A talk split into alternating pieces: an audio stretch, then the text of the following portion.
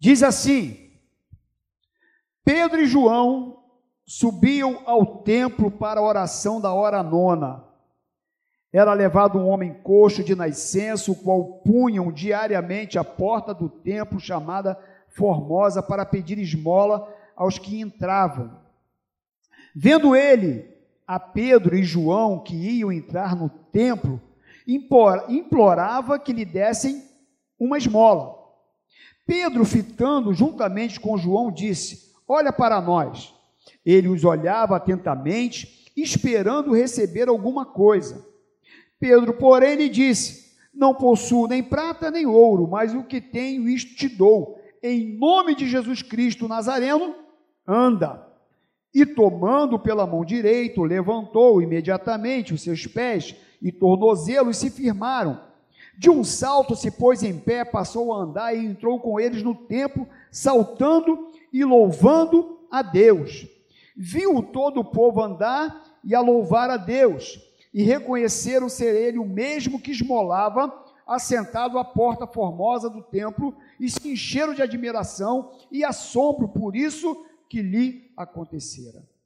Senhor Deus, muito obrigado por tua palavra, eu te agradeço em nome do Senhor Jesus. Amém. Como eu falei, o livro de Atos é um livro de ação. E o capítulo 1, você já tem a experiência da ascensão de Jesus, quando Jesus fala para os seus discípulos, no versículo 8, que eles receberiam poder ao descer sobre eles o Espírito Santo e que eles haveriam de ser testemunhas, tanto em Jerusalém como em toda a Judéia, Samaria e até os confins da terra. E a partir disso, então, dessa ordem de Jesus, eles então obedecem e começam ali em Jerusalém a buscar é, esse avivamento e que essa promessa realmente viesse sobre eles. Então, uma média de 120 pessoas agora ali orando, buscando a Deus. E diz que no capítulo 2, que ao cumprir-se o dia de Pentecoste, ou seja, por isso que a gente fala que nós somos pentecostais, por conta que nós cremos nesse advento aqui que aconteceu numa época em que era a festa de Pentecostes. E então o Espírito Santo é derramado sobre aqueles discípulos, diz que é, de repente veio do céu um som como de um vento impetuoso e diz que encheu toda a casa que eh, onde eles estavam assentados e apareceram distribuído entre eles línguas como de fogo, né? Sobre pousou sobre a cabeça de cada um e a partir daquele momento a vida daqueles discípulos foram transformadas. A vida daqueles discípulos foram mudadas. E é isso que acontece com aqueles que são avivados, com aquele que tem o Espírito Santo de Deus. Quando você é, é, é, cheio do Espírito Santo, a tua vida nunca mais é a mesma. Não é verdade, Silas? A nossa vida é mudada, a nossa vida é transformada. E foi o que aconteceu com essas pessoas.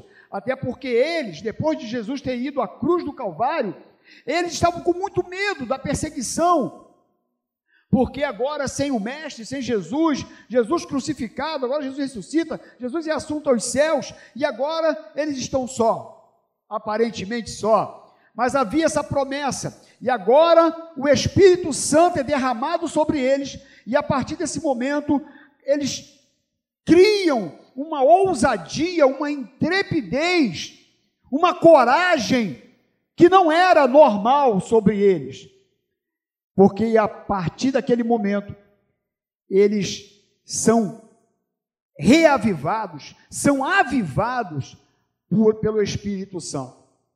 E agora, Pedro já começa, sai daquele lugar e começa a pregar o Evangelho com tal ousadia, que na primeira pregação dele, 3 mil só batizados, não é que se converteram, 3 mil batizados.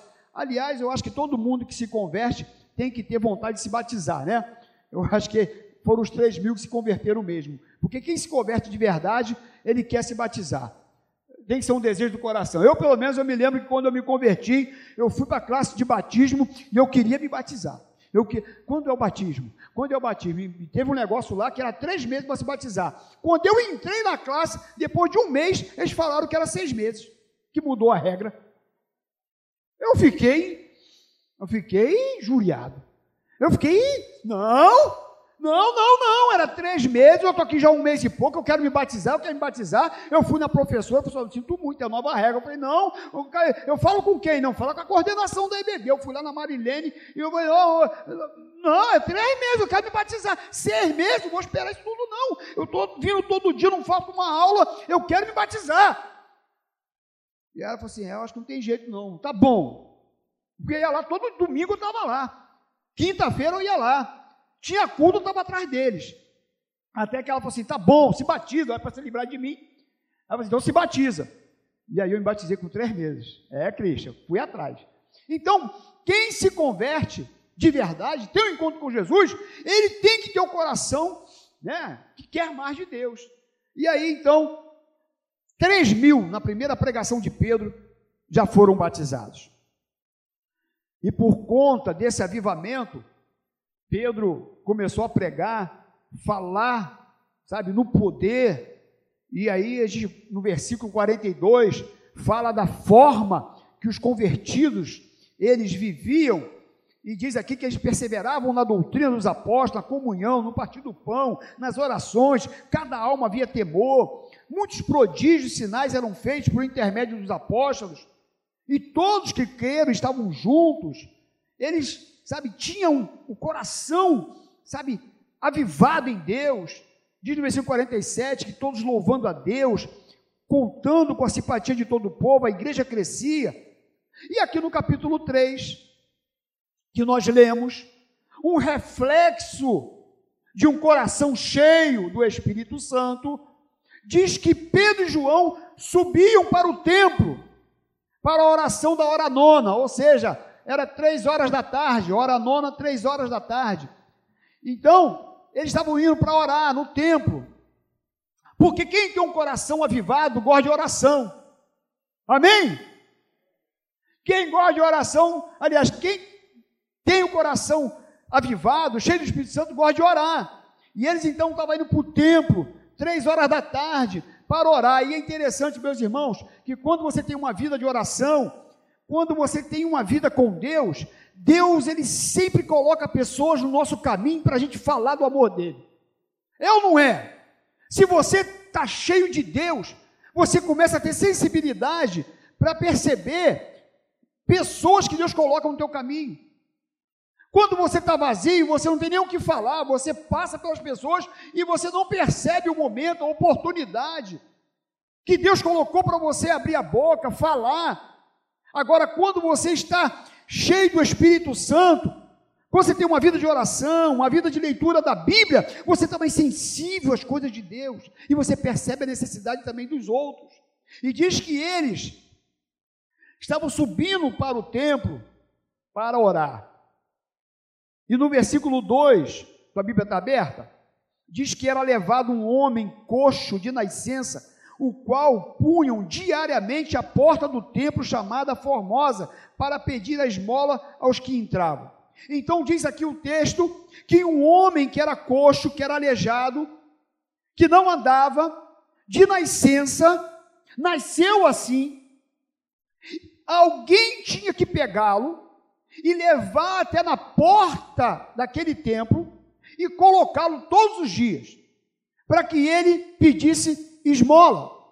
Agora imagina você, que situação desse homem?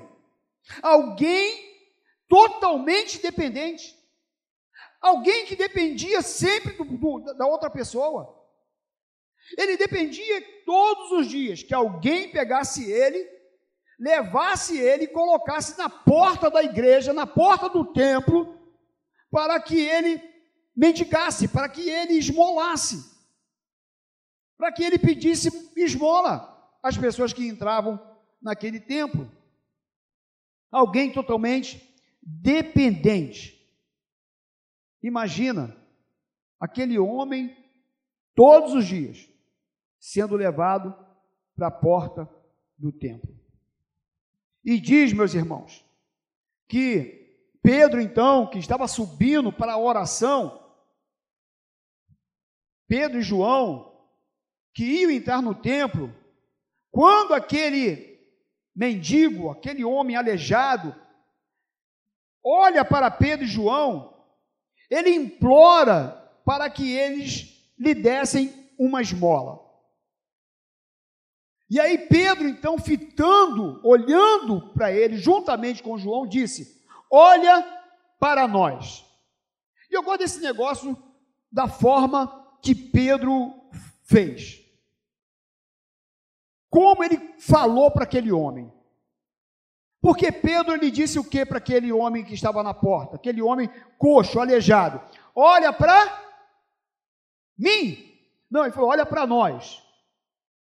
Tem tanta gente que, que fala, olha para mim, né?